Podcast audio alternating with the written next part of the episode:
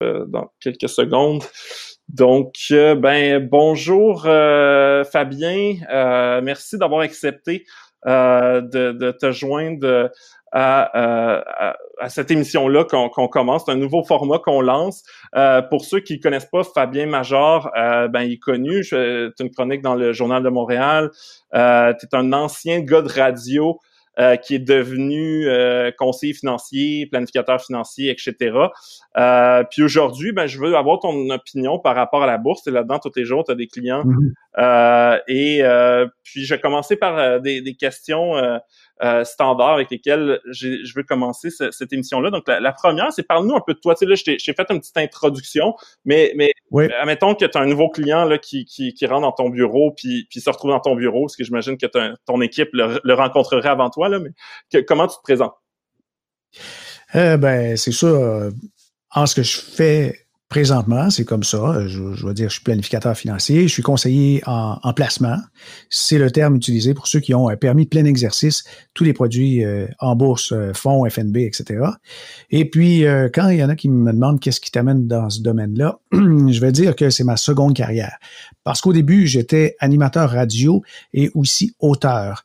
j'ai écrit longtemps, puis ça surprend peut-être du monde un peu, mais j'ai écrit des jokes longtemps. OK. Ben, que, les humoristes euh, présentaient sur scène? Ben, c'est ça. J'ai écrit pour Juste pour rire. Euh, hmm. J'ai écrit pour le magazine Crow, le magazine Safari.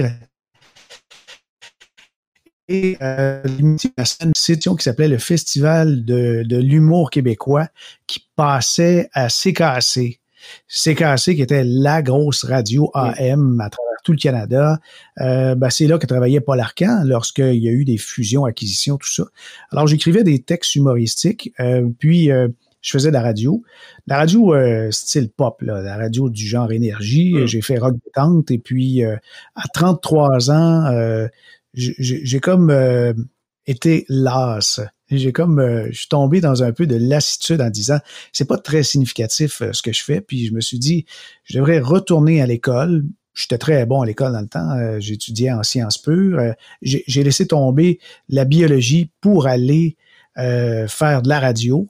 Et j'ai repris mes études, mais là, je suis allé vers la finance, valeur mobilière, assurance de personnes, fonds d'investissement. Je suis allé ensuite des planification euh, financière. Ce qui fait que ben, j'ai toujours touché aux médias. Maintenant, je suis, euh, j'essaie de faire un peu moins le comique, mais euh, quand même, je dis toujours que je fais mon travail sérieusement, mais je me prends pas au sérieux. Dans le mm. sens que j'arrive, je pense, à avoir assez d'autodérision sur des décisions passées des coups de gueule passés, puis euh, je suis capable de prendre du recul, puis même m'excuser. D'ailleurs, euh, Julien, on a eu une prise de bec mémorable ensemble à propos euh, des fonds indiciels. Et le fait qu'on soit ensemble comme ça, ça démontre un peu qui je suis. Génial. Puis euh, juste pour donner une idée aux gens qui qui connaissent mhm. pas, euh, tu peux-tu me parler euh, en, quelques mots là T'es es, un bureau à santé, peux-tu combien d'employés, d'actifs sous gestion? Juste me donner un petit, une petite idée de ta pratique professionnelle en tant que planificateur financier. Puis OK. ben dans le bureau, on est une douzaine. moi, je suis qui fait partie de la grande famille CI Financial, qui administre au total à travers le Canada et les États-Unis, aussi en Australie et Nouvelle-Zélande, à peu près 170 milliards de dollars. Et moi, comme propriétaire de la succursale, avec l'équipe, on est euh, neuf conseillers planificateurs en tout avec euh, du personnel. Et puis, on administre, euh, j'espère qu'on va toucher la barre du demi-milliard en 2020. Ah, c'est pas rien. Le marché ne nous aide pas tellement, mais quand même, les actifs continuent de rentrer, même mm. en confinement. Alors, c'est un, un, bureau respectable, je pense. Cool. première, ben, deuxième question, en fait, c'est quoi, quoi ton premier souvenir lié à l'argent? Euh, ça peut être, mais il faut que tu me dises un, montant précis euh, que tu te souviens, que ce soit dans l'enfance ou plus, plus tard, c'est pas grave. Euh, c'est quoi ton, ton, premier souvenir marquant? Ben, premier souvenir marquant, je dirais 25 cents. Parce que c'était le montant que j'ai négocié première hebdomadaire faire des tâches à la maison euh, avec mes parents. Est-ce que j'avais des amis qui avaient euh, euh, de l'argent de poche à chaque semaine. Et puis, j'étais un petit peu jaloux. Et je voulais mon argent de poche. Et puis, c'est le montant que j'ai négocié la, première fois. Et puis, le deuxième souvenir qui, lui, est le plus significatif, c'est 36 000. 36 000, c'est ma première vraie paye annuelle que aussi j'ai négocié parce que mon père, il m'avait appris quelque chose que je vais toujours retenir. quand on te sort un prix, c'est jamais celui-là que tu dois accepter. Tu dois toujours mm. renchérir, soit en dessous ou au-dessus, dépendamment où tu te places pour être un gagnant. Et quand on t'offre quelque chose, essaie de renchérir. Et puis, euh, ben moi, j'ai décroché euh, de mes premiers jobs à 36 000 par année, alors que mes confrères animateurs de radio, dans le temps, euh, je me souviens, c'était une station de, Magog du réseau Énergie, mm. Simo FM ben, mes confrères gagnaient 30 000, 30 000 plus, je sais pas comment, mais euh, pourquoi toi, hmm. Major, tu as eu plus? Ma réponse a été un peu déconcertante parce que je l'ai demandé. il t'avait offert combien au, départ? Euh? Ben, comme les autres, 30, 35 000. Puis euh, moi, j'ai dit, ben regarde, je m'attendais plus à 40. Puis là, euh, il dit Ouais, c'est pas mal ça. Et puis, c'est quoi le plus bas que tu peux aller? Ben, 36. J'ai eu 36. Ah ben c'est déjà un truc euh, utile à, à, se souvenir. Puis justement, euh, maintenant, ça me ramène aujourd'hui. C'est quoi c'était quoi ton revenu l'année dernière? Wow, t'es ça Personnel. là, on parle d'il y a longtemps. Là. Oui, oui, ben je dirais en bas de 2 millions. Ah, oh, shit c'est quand même euh, c'est une échelle qui, euh, qui fait rêver. Euh, puis c'est quoi c'est quoi ton actif net? Mon actif net, je dirais en bas de 10. Wow! En tout cas, ben c'est sûr qu'en bas, ça veut pas dire forcément quelque chose, mais si on pense qu'il y a du framing, ça peut être impressionnant. puis, dernière question, c'est pas la, dernière question du live, mais dernière question un peu formatée que je pose à tout mm-hmm. le monde, c'est quoi ton conseil le plus puissant pour s'enrichir?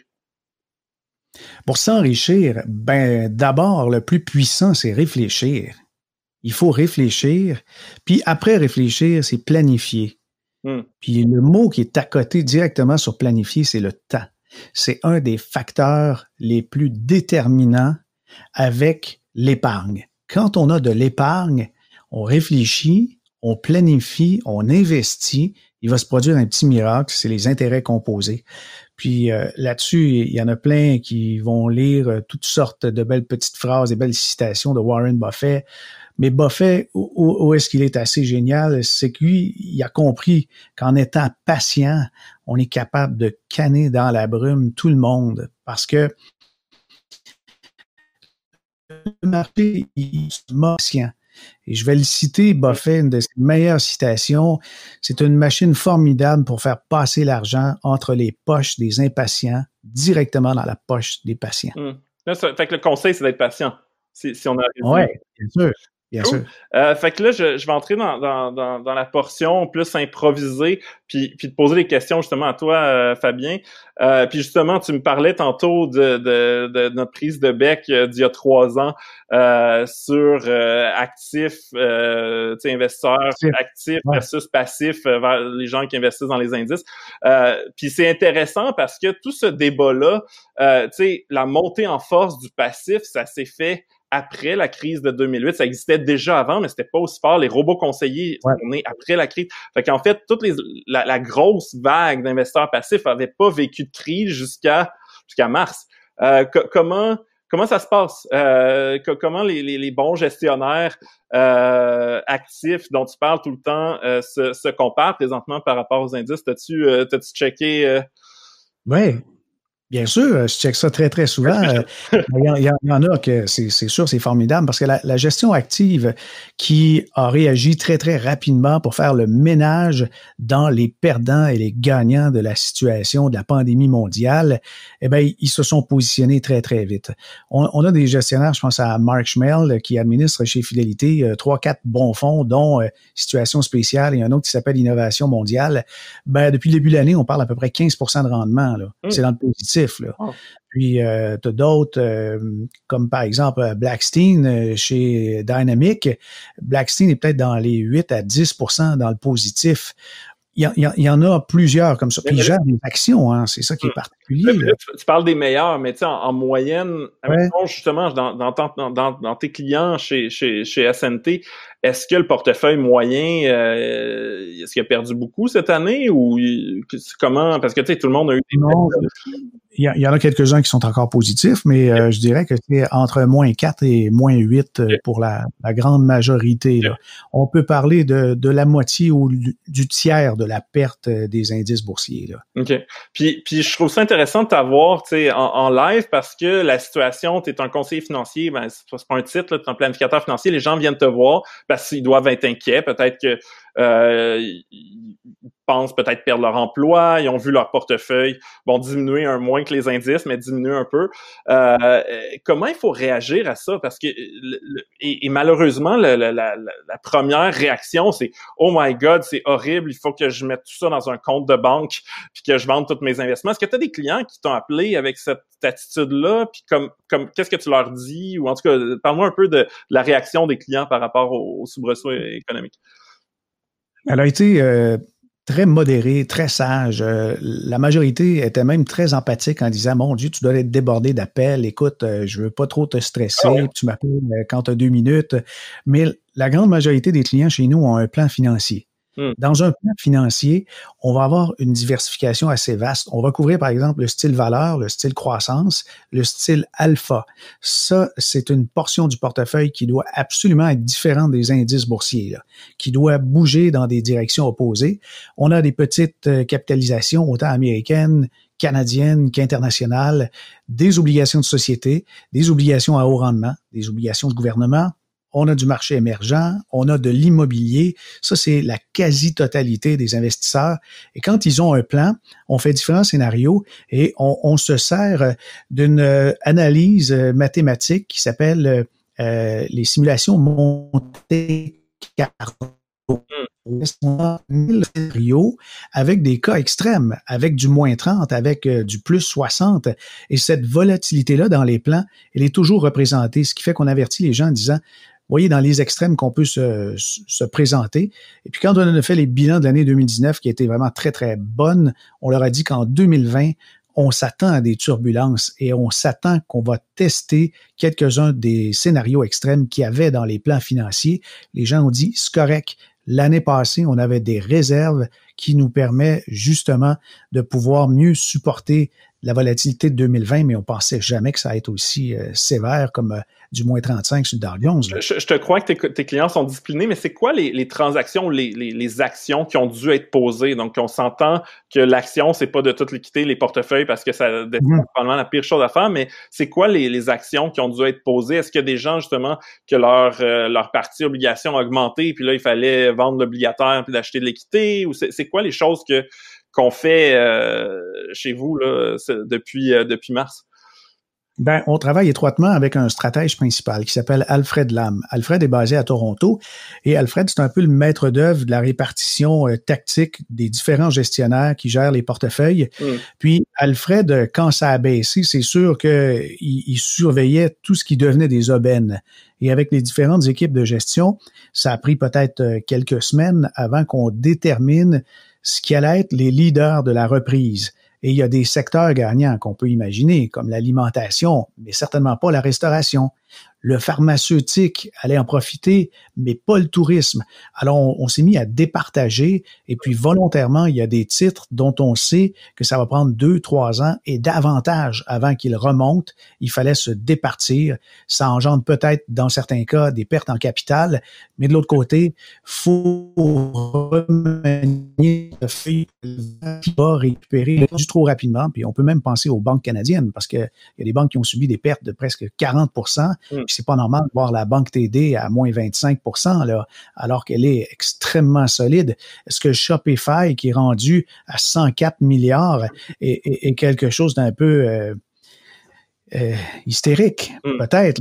L'avenir nous le dira, mais c'est évident que ça n'a pas la même valeur que la banque TD, alors que la banque TD est rendue une capitalisation inférieure à Shopify, ce qui est, assez drôle. C'est vrai que les, banques canadiennes sont pas chères, mais en, termes de, tu sais, les gens qui, qui avaient peut-être des bons revenus, et là, ils savent pas s'ils retournent en poste ou s'ils retournent en poste, ils savent pas si leur entreprise pour laquelle ils travaillent vont, faire faillite. Est-ce que ça change le profil de risque? Puis, pour ceux qui nous écoutent, ils savent pas c'est quoi un profil de risque. Ça, c'est ton, euh, tu travailles à ça tous les jours. Mais euh, essentiellement, c'est bon, ben, plus un investisseur a, un horizon de placement qui est long et plus il est capable de, de vivre avec de la volatilité puis du risque, ben, plus on va l'investir dans un des, des, des, portefeuilles qui sont plus agressifs puis plus exposés au risque, mais qui devraient euh, euh, avoir des meilleurs rendements euh, à, long terme. est-ce, que les profils de risque changent? C'est mettons que moi j'étais un profil agressif, puis là je me dis, tu sais, ma job, je sais pas si elle existe. Est-ce que est-ce que je devrais investir de manière moins risquée? Mais de, de tu sais, il y a comme une contradiction où logiquement quand les marchés descendent, je devrais vendre l'obligation puis acheter de l'équité pour garder mon mon mon, mon je ne trouve pas le mot, le, la répartition cible, c'est de trouver le mot en français.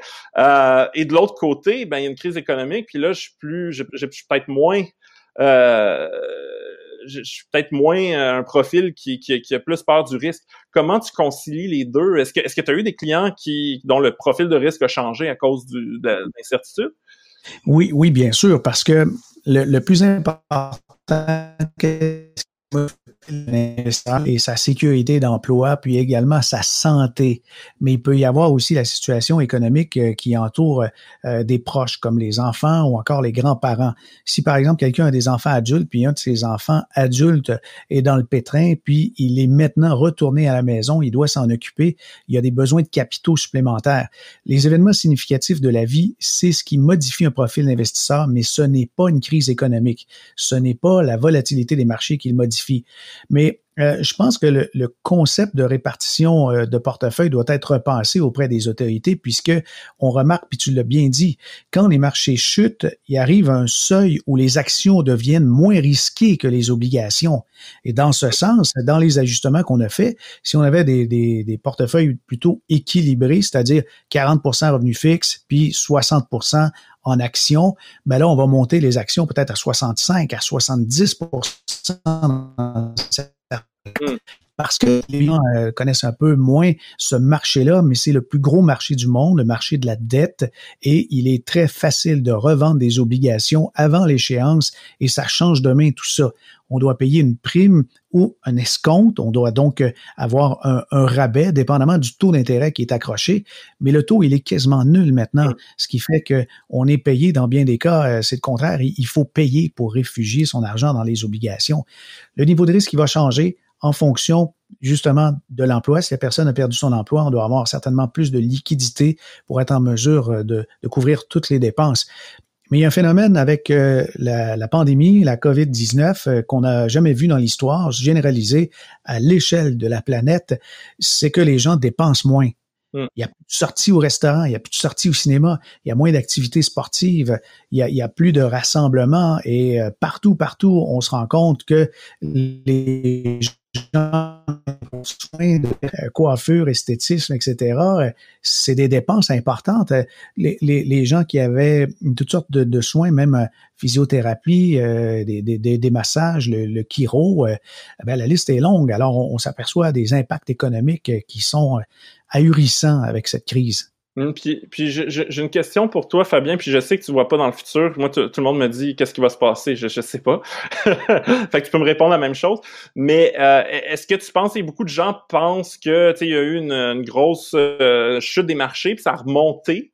Euh, puis c'est souvent comme ça parce qu'il y a une hystérie ou une peur. Puis là, quand on commence à, à se sentir plus en certitude. Là, les gens, ils ressortent leur tête euh, du sable, puis ils disent ah ça c'est vraiment pas cher, ça a probablement chuté trop, puis ils réinvestissent. Là, on a vu ça remonter. Là, beaucoup de gens qui disent ah ben j'attends le deuxième euh, dip. Euh, on a déjà vu ça dans le passé. tu sais, le truc c'est que personne peut le savoir, mais qu'est-ce que tu en penses? Je, pose la question pareil. Chute, je sais pas de quelle ampleur, parce que euh, ce qui a provoqué le choc économique qu'on vit présentement, c'est une crise sanitaire. Mais l'économie se portait assez bien jusqu'à ce que la crise sanitaire se produise. Et ce qui va nous sortir et, ramener l'économie euh, vers une pente ascendante, ce sera des nouvelles médicales. Ce sont des, nouvelles en, rapport avec euh, des soins, des médicaments ou en fait l'effet peut-être du confinement qui va se manifester puis qu'on on va voir que finalement la fameuse courbe elle va, va s'aplanir. Mais en ce qui concerne les marchés, il y a une, une situation particulière qu'on a connue au mois de mars. Autant les marchés ont, ont chuté sévèrement, mais c'est pas tant à cause de l'effet panique, c'est beaucoup plus en absence de volume si on peut imaginer la bourse comme un encan et vous avez une grande salle avec, euh, je sais pas, 1000 personnes, puis les gens viennent pour acheter des œuvres d'art et euh, puis un problème, une grosse tempête, un orage, une tornade fait que dans la salle, il y a une dizaine de personnes. Il est clair que les prix seront moins élevés que si la salle est pleine. L'effet de la foule, que tout le monde soit connecté sur les marchés boursiers puis veulent acheter des titres, ça fait une, euh, ça fait un maintien de la valeur et ça, ça fait monter aussi. Mais juste le fait de maintenir la valeur, vous avez un autre phénomène avec tous les gens qui travaillent avec leur cotisation hebdomadaire, leur cotisation mensuelle prélevée directement sur la paye. Hmm. Quand on n'a plus de paye, ben, il n'y a plus rien qui, qui se rend dans les marchés financiers avec les cotisations automatiques REER. Mais c'est la même chose dans tous les pays du monde. Alors, l'argent que les travailleurs injectaient quotidiennement, ça représente des milliards. Cet argent-là qui se dirige plus en bourse fait en sorte que on a un affaissement des prix généralisé sans qu'il y ait un effet de panique. Alors maintenant, c'est plutôt le fait que des gens se sont retrouvés avec plus de liquidités. Il y a plus de dans le système bourse les gouvernements très agressifs dans leurs mesures pour mettre de l'argent directement dans le compte de banque des gens pour qu'ils puissent faire l'épicerie. Puis il y en a certains qui n'en avaient pas besoin, comme par exemple les prêts euh, d'entreprise euh, sans intérêt, là, le, 40 000 On, on, a déjà reçu le, le nôtre. Est-ce que tu as pris le tien? mais pour la majorité des cas, euh, c'est quasiment gênant, mais c'est sans commune mesure. Puis ce 40 000 $-là, euh, deux ans sans intérêt, mm. et si on le rembourse avant le terme, on, on garde 10 000 c'est de l'argent dans le système. Il n'en manque pas. Il n'en manque pas. Alors, c'est probablement ce qui fait que les marchés montent. Il y a un effet aussi de magasinage, puis le fait aussi que certains titres ont bien fonctionné et euh, ça a un pouvoir très attractif, euh, très magnétique euh, sur les marchés boursiers. Hmm. Mais moi, un truc, puis tu, tu, tu mentionnais, c'est le fait que le gouvernement imprime de l'argent comme ça se peut pas moi, ça m'inquiète un peu parce que justement, euh, tu l'as mentionné, les taux sont presque à zéro, donc ils peuvent pas euh, jouer tant que ça avec à continuer à les baisser. Euh, et il y a beaucoup de création monétaire, ou peut-être qu'ils vont même être en, négatif. Présentement, tu je comprends qu'est-ce qu'ils essaient de faire. Il, il, manque dans une situation de crise, d'incertitude, les prêteurs veulent pas prêter, donc il y a une diminution de la masse monétaire, veulent l'augmenter. Mais, mais à un moment donné, si tu peux perdre le contrôle, puis ça s'est vu dans l'histoire, puis un peu partout dans le monde, où tu as imprimé trop d'argent, puis là, ta peinte de lait, ben là, le lait est contrôlé, là, mais ton, ton, euh, ton sucre, ben il coûte deux fois, trois fois plus cher parce que parce qu'ils ont imprimé trop d'argent. Euh, est-ce que c'est quelque chose qui te fait peur? Je sais que tu n'es pas un économiste, mais qu'est-ce que tu en penses de ça, l'inflation? Moi, c'est quelque chose qui me... Euh, présentement, j'ai plus peur de, de, de, garder la devise canadienne ou la devise américaine comme gardien de valeur que d'autres choses. Ben, moi, ce qui m'inquiète, c'est surtout les pays européens ou des pays euh, de marché émergents il va, y avoir, beaucoup de difficultés. Mais le plus déterminant en économie, autant en finance personnelle qu'en économie, en macroéconomie, c'est le taux d'intérêt. Le taux d'intérêt fait foi de tout. Et autant une personne qui est endettée euh, doit commencer par rembourser ses dettes les plus coûteuses. Dans le cas des gouvernements, c'est la même chose. Et la dette coûteuse actuellement, il n'y en a pratiquement pas. C'est ça qui est rassurant puisque on a des taux d'intérêt. Il est facile d'emprunter pour à peine au-dessus de zéro à 0.25. Le Canada, les États-Unis, l'Allemagne sont privilégiés dans le monde puisqu'ils ont une cote de crédit euh, vraiment très élevée et les pays du monde euh, vont donc emprunter, euh, ils vont prêter de l'argent au Canada, aux États-Unis, à l'Allemagne pour avoir une partie sécuritaire. C'est la stabilité économique à l'intérieur d'un pays et c'est aussi sa machine économique qui fait la valeur de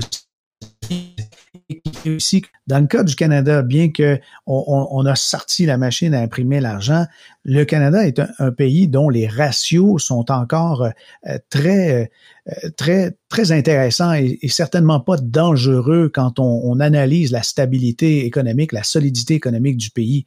Et c'est pour ça que le taux, euh, lui, euh, d'emprunt, le fait que les taux ont baissé dramatiquement d'un coup, ça doit nous dire que oui, il y a de l'argent dans le système, mais qui ne coûte pas cher. C'est ça le loyer de l'argent. Mm.